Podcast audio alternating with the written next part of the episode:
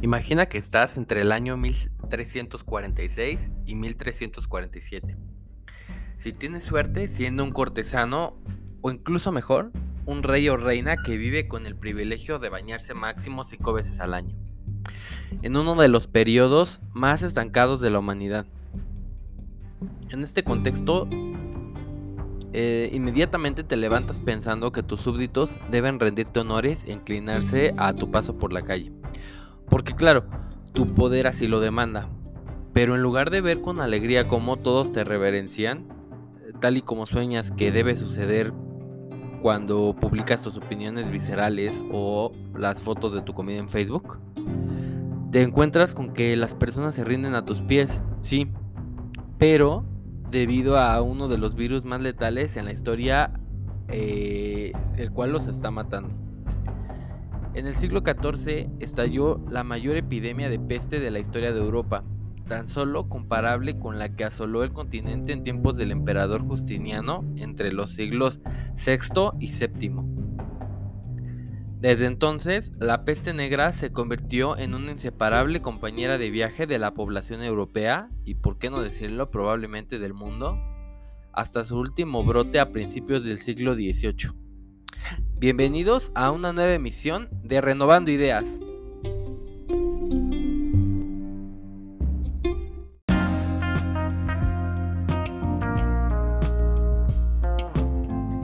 El día de hoy revisaremos un tema apasionante y sobre todo relevante en los tiempos que vivimos, los virus.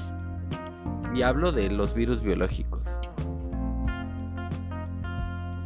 Mucho se dice sobre los virus hoy en día y la gente se refiere específicamente al COVID como el maldito bicho. Y no, no me refiero a alguien a quien le caiga mal Cristiano Ronaldo, sino a la gente que por algún motivo ve en este virus una de sus mayores desgracias dentro de sus vidas en los últimos años. Según un artículo de Victoria González de la revista Muy Interesante publicado el 17 de marzo de 2020, existen una serie de características que definen la vida y los virus se hallan en la frontera entre lo que está vivo y lo que está muerto. Las definiciones de los virus nos dicen que se trata de elementos genéticos que necesitan una célula anfitriona para replicarse. Además, tienen una fase extracelular que les permite transmitirse fácilmente de un anfitrión a otro, lo que hace que algunos virus acaban siendo destructivos para las células y provocando enfermedades crónicas. Pero fue en la década de 1950 cuando se descubrió que además de proteínas, los virus están compuestos por ácidos nucleicos, lo que conocemos como ADN o ARN, eh, que actúan como material hereditario. Aquí un paréntesis, recordemos que el ADN eh, se traduce como eh, ácido desoxirribonucleico y ARN es ácido ribonucleico. Así tenemos una estructura que por un lado no es autosuficiente para replicar su material genético, pero que por otro lado cumple con el llamado dogma central de la biología molecular, el cual indica que la información fluye desde el ácido nucleico, que es el material genético, hacia la proteína. Pero bueno, mucho se dice sobre los virus, pero ¿qué sucede cuando el virus no expresa su material genético? Bueno, cuando el virus se encuentra en estado latente, ya sea dentro o fuera de la célula, no se considera un ser vivo, sino una molécula orgánica súper compleja. Es decir, en este estado, el estado latente se denomina fase estática y el virus no se expresa. Y ahí no se puede considerar un ser vivo. Ahora bien, cuando está en fase dinámica, y este se está multiplicando, entonces con toda seguridad se puede asegurar que se trata de un ser vivo. Lo único que pasa es que un parásito genético eh, tiene que parasitar la maquinaria genética de la célula para entonces estar considerado como un ser vivo.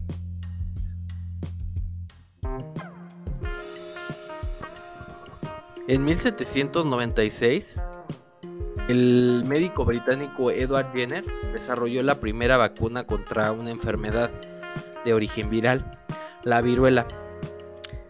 Pero él se tardaría, eh, o sea, la humanidad se tardaría un siglo más en descubrir lo que significa un virus.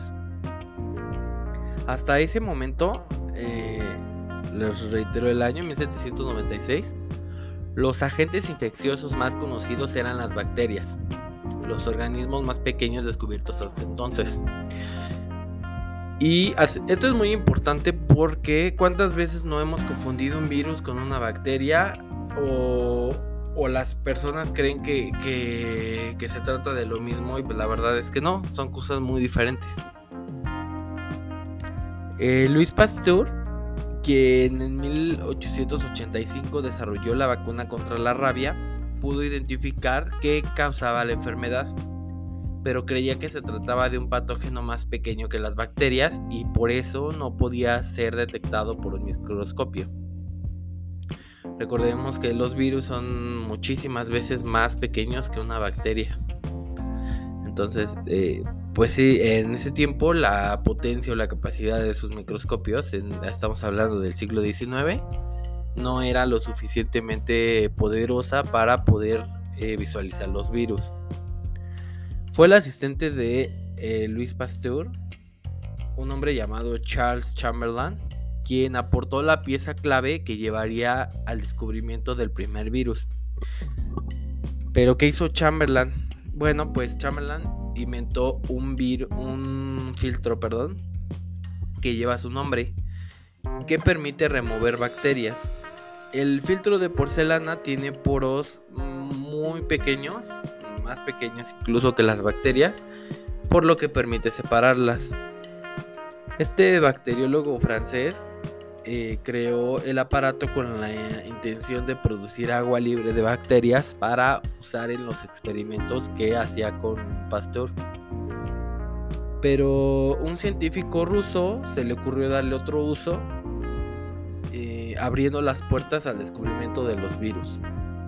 Su nombre era Dmitry Ivanovsky y era un microbiólogo y botánico eh, ruso. Unos años después de que Chamberlain creara su filtro, comenzó a investigar una enfermedad que afectaba a, las a la planta del tabaco y esta se estaba extendiendo con mucha rapidez eh, y producía grandes pérdidas eh, monetarias a, los dueños de las plantaciones de tabaco. El mal había sido identificado unos años antes en Holanda, donde se le apodó el mosaico del tabaco a la enfermedad que sufrían estas plantas ya que producía unas manchas en la hoja que le daban ese aspecto, como de mosaico.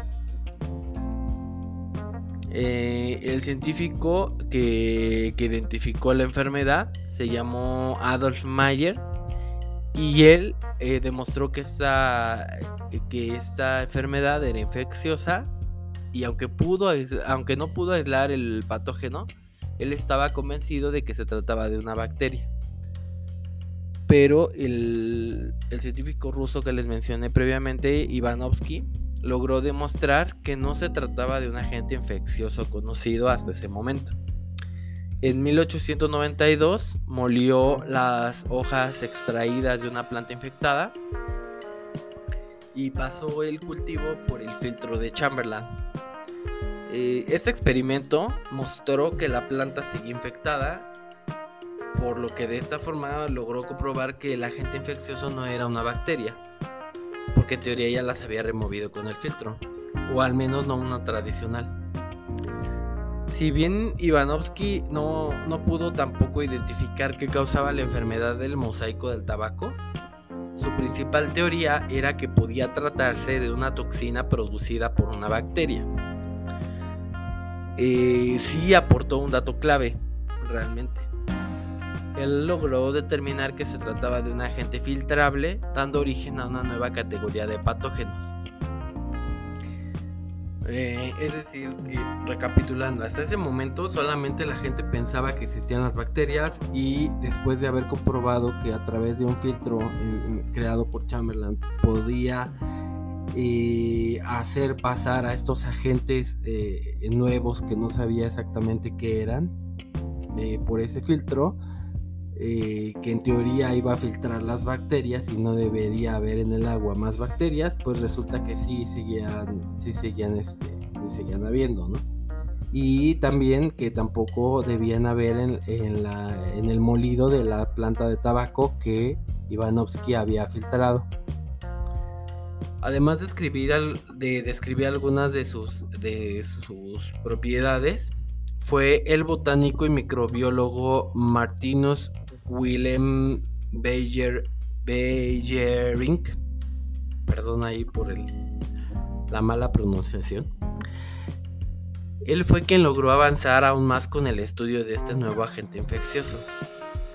A, a se le atribuye haber bautizado a este patógeno como un virus. Esa palabra se deriva de un término latín que significa líquido viscoso o veneno. Aunque algunas versiones señalan que fue un científico de apellido Ivanovsky quien usó el término por primera vez. O sea que a veces se lo atribuyen al científico ruso. El virus del mosaico del tabaco también se conoce como TMB por sus siglas en inglés y fue el primer virus identificado en la historia y continuó jugando un papel clave en el desarrollo de la biología, la ciencia que estudia los virus. Pero bueno, ya, muy padre la historia, muy bonito todo, pero ¿qué, ¿quién le pone un nombre a un virus? Bueno, el nombre del instituto que le pone el nombre a los virus se llama Comité Internacional de Taxonomía de Virus. El organismo dedicado a nombrar a los virus es este, es este comité y fue fundado en 1966 en Moscú, que es la, capital de Rusia, y está formado por un grupo de virólogos que se dedican a unificar a nivel global el nombre de estos agentes infecciosos. Antes de nombrar un virus, siempre se clasifica por sus propiedades químicas y físicas, entonces después de haberse observado es como se le puede dar un nombre nuevo a un, virus no descubierto. ¿Cómo, ¿Cómo, podemos nosotros estar eh, seguros de que es un nuevo virus? Bueno, porque los científicos se encargan de la clasificación y el registro total de lo que dentro de la humanidad se conoce, eh, de la gran variedad que se conoce de virus, y entonces cuando detectan eh, ciertas, ciertas características físicas o eh, químicas y biológicas que difieren de toda la base de datos que se tiene en registro, inmediatamente proceden a nombrarlo. Dentro de todos esos eh, esa gran variedad de virus que existen, existe una muy especial que seguramente les va a sonar, la cual es la variedad de los coronavirus. Pero ¿qué es el coronavirus? Los coronavirus son una familia de virus que provocan enfermedades que van desde el resfriado común hasta enfermedades respiratorias más graves y circulan entre humanos y animales. Eh, en este caso, el coronavirus que nosotros estamos hemos conocido eh, durante estos últimos años apareció en China en diciembre de 2019 y provoca una enfermedad llamada COVID-19 que se extendió, por el mundo y fue declarada pandemia global por la Organización Mundial de la Salud. Se estima actualmente que el tiempo que transcurre entre la infección y la aparición de síntomas varía entre 1 y 12 días, con una media estimada de 5 a 6 días. También se calcula que el periodo de incubación podría ser hasta de 14 días. Seguramente también habrán podido escuchar que se menciona mucho sobre las variantes, por ejemplo la variante Delta y la variante Omicron. Las variantes, eh, como su nombre lo indica, son variaciones eh, que sufre el, ADN eh, de los virus, de los, de los agentes. Y estas modificaciones se van dando a medida que la transmisión se va, se va dando llega a haber ciertos organismos huéspedes que pueden eh, de manera obviamente involuntaria contribuir a que el virus mute. Mm, es decir, que el virus cambie su estructura, eh, su estructura molecular y que el ADN que contiene se pueda ver se pueda haber cambiado o afectado, lo que provoca que la, que la enfermedad también, eh, que refleja dentro de los síntomas, pueda evolucionar. Pero bueno, si te haces una prueba de, anticuerpos que, o de antígenos que es muy, es muy famosa para poder saber si uno tiene eh, COVID-19, ¿qué es lo que se mide? Bueno, se analiza la presencia de inmunoglobinas, que se abrevian como IgM, y que aparecen entre 7 y 10 días después del contacto con el virus. También se miden las IgG, que aparecen entre 10 y 15 días posteriores al contagio. La IgM y las IgG son diferentes tipos de anticuerpos un IgM positivo indica una infección activa, mientras que un IgG positivo significa que la infección ha sido superada. Existe un tercer tipo de anticuerpos llamado IgD, pero estos no se miden en la prueba, entonces solamente les paso el dato para que sorprendan a quien le platiquen. Según datos que, están publicados al 18 de enero del 2022 por la Organización Mundial de la Salud, eh, en México hay, había eh, 4.368.314 casos confirmados, lo que también se traduce en que el número de personas fallecidas a esa fecha, 18 de enero, eh, fue de 301.410. Yo me di a la tarea de eh, ver la capacidad de tres eh, recintos eh, de eventos públicos para poder tener una dimensión de cuánto implica esa cifra, 301.410. Y lo que encontré fue lo siguiente. Si nosotros metiéramos a todas las personas fallecidas dentro de la Arena Monterrey, que son eh, estos tres que les voy a mencionar están en México. Eh, la Arena Monterrey, por ejemplo, podría alojar al número de personas fallecidas de 17.12 veces. Eh, si los metiéramos en el Foro Sol, podrían llenar el Foro Sol 11.59 veces. Y podrían llenar el Estadio Azteca 3.44 veces considerando que el primer contagio en México se dio a partir del 20 de febrero de 2020, em, se imaginarán la, gravedad o lo impresionante que podría ser estar en uno de estos recintos viendo la cantidad de fallecidos que, que ha provocado esta pandemia. Y mm, a continuación también les voy a, les voy a, nombrar ciertas, ciertos mitos que la Organización Mundial de la Salud ha eh, establecido y ha dado su, su, posición al respecto diciendo si se trata de una confirmación de un hecho verídico o de un, mito. Eh, con todas las campañas de desinformación que han existido en redes sociales sobre gente que afirma que eh, puede quemarles el cerebro mientras les toman la temperatura o, personas que dicen que eh, las vacunas han sido un método de control por parte de los gobiernos para implantar chips bajo nuestra piel y que puedan monitorear todo lo que hacemos. Eh, lo cual es irónico porque esa misma gente es la que se va a, Facebook a vaciar toda su información personal eh, para que los algoritmos las conozcan mejor que ellos mismos. bueno, el primer hecho que dice la Organización Mundial de la Salud es el siguiente. Los suplementos de vitaminas y minerales no pueden curar el COVID-19. Esto, si se acuerdan, surgió de que cuando todavía Trump eh, estaba en sus últimos meses de presidente, comenzó a decir que había ciertos medicamentos o ciertos eh, multivitamínicos que podían eh, fomentar la cura del COVID. Si ya se estaban presentando síntomas, eh, uno podía tomar ese medicamento y eh, automáticamente, sin tener ninguna base científica, lo, lo, aseguró y se podía uno curar de COVID. Bueno, esto es incorrecto. Los micronutrientes como las vitaminas D y C, así como el zinc, son fundamentales para el buen funcionamiento del sistema inmunológico y desempeñan un papel vital en la promoción de la salud y el bienestar nutricional. Actualmente no hay una orientación sobre el uso de suplementos de micronutrientes como tratamiento de COVID-19.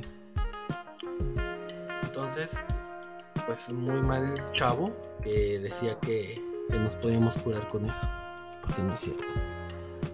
Eh, el, otro, el otro hecho que la Organización Mundial eh, enumera es que las personas no deben usar máscaras mientras hacen ejercicio.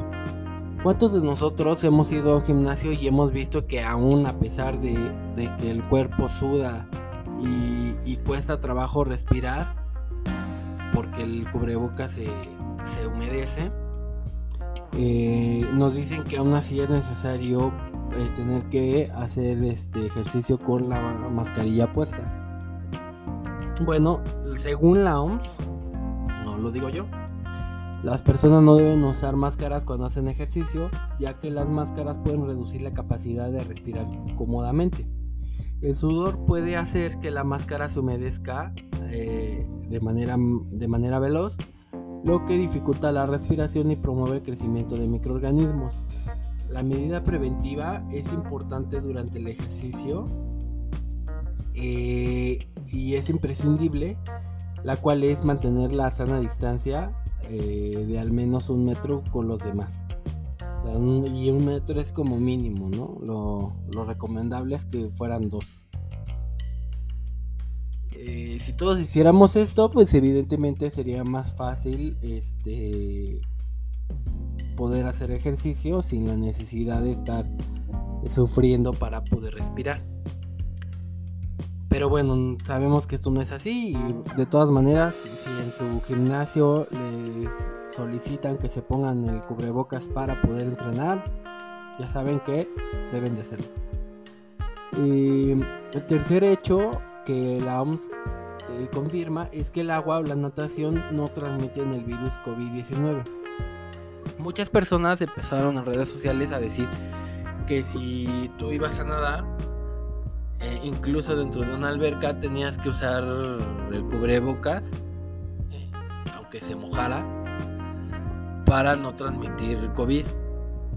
Eh, el virus COVID-19 no se transmite a través del agua mientras se nada. Sin embargo, lo que sí se puede propagar entre las personas es el virus cuando tienen contacto cercano con una persona infectada. Lo que, lo que uno puede hacer es evitar las multitudes y mantener una distancia de al menos dos metros con los demás, incluso cuando se esté nadando en, albercas o en áreas de o en, o en el mar. Usar una máscara cuando no estés en el agua y no puedes mantenerte distante. Pero no exactamente cuando estés metiendo la cabeza debajo del nivel del agua. Eh, lavarse las manos con frecuencia, cubrirse, eh, cubrirse al toser con la, con la forma de etiqueta que es poniendo, poniendo la, la parte posterior del codo en la boca eh, o estornudar con un pañuelo desechable y quedarse en casa si no si uno no se siente bien pues es lo más siempre lo más recomendable eh, el siguiente hecho es que eh, la enfermedad del coronavirus es causada por un virus, no por una bacteria. Como les comentaba eh, hace unos minutos en la historia de, cómo se descubrieron los virus, el virus que causa el COVID-19 pertenece a una familia de virus llamada Coronavidae. los antibióticos no funcionan contra los virus. Algunas personas que se enferman con COVID-19 también pueden desarrollar una infección bacteriana como complicación. pero no significa que los síntomas hayan sido causados por el virus en sí. En este caso, un proveedor de atención médica puede recomendar antibióticos, solamente si, los síntomas fueran resultado de, haber adquirido una bacteria de manera adicional al virus por eh, tener la enfermedad de COVID. Actualmente no existe un medicamento autorizado para curar el COVID-19. Si se tienen síntomas, deben llamar a su médico o a, las líneas directas para obtener ayuda. ¿Y cuán, e, cuán, efectivos son realmente los geles desinfectantes contra el contagio del coronavirus? Tanto el Servicio Nacional de Salud de Reino Unido como Centros para el Control de Enfermedades de Estados Unidos subrayan que la mejor forma de prevenir la enfermedad es evitar la exposición al virus. Eh, para ello se debe seguir una serie de medidas preventivas como cubrirse la boca con un pañuelo al toser o estornudar y desechar el pañuelo en la basura. Los expertos afirman que los geles desinfectantes sí, pueden reducir el número de gérmenes en las manos en muchas situaciones. Pero muy importante, estos productos no, se no deshacen todos los tipos de gérmenes, como por ejemplo sustancias químicas como pesticidas y metales pesados. En el caso del coronavirus sí pueden ser efectivos, pero solo como una medida temporal, mientras se tiene acceso al agua y al jabón. Y eh, bueno, básicamente eso es todo lo que lo que les traigo en esta ocasión acerca de los virus. Eh, déjenme contar una experiencia. Eh, cierta ocasión, mientras entraba a un centro comercial, yo veía como una señora se, molestaba y le reclamaba a las personas que eh, allí se encontraban de que porque ellos no daban cubrebocas eh, a esta tienda departamental a la gente que, llegaba. Y, y, de ahí yo pude yo pude percatarme de dos cosas.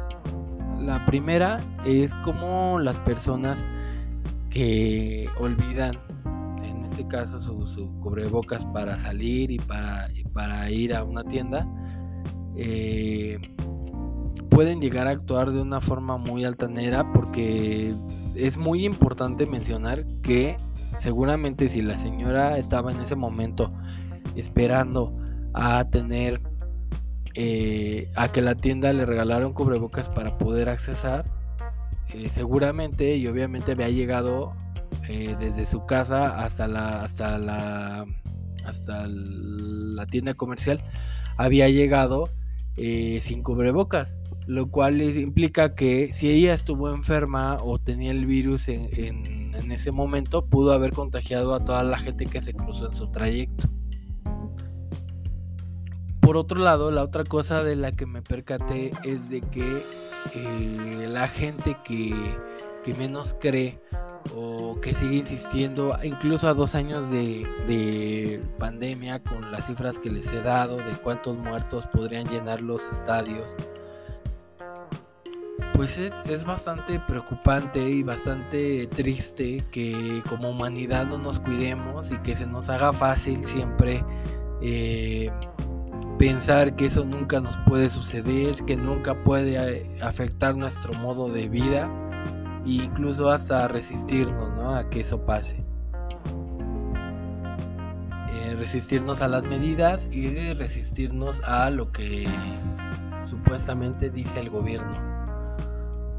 Eh, si bien es una muestra de conocimiento y una muestra de educación que nosotros podemos tener, el hecho de cuidarnos, de cuidar a los demás, de tratar siempre de estar pendientes de las recomendaciones que hacen las autoridades sanitarias y, muy importante de cuidarnos a nosotros mismos, ¿no?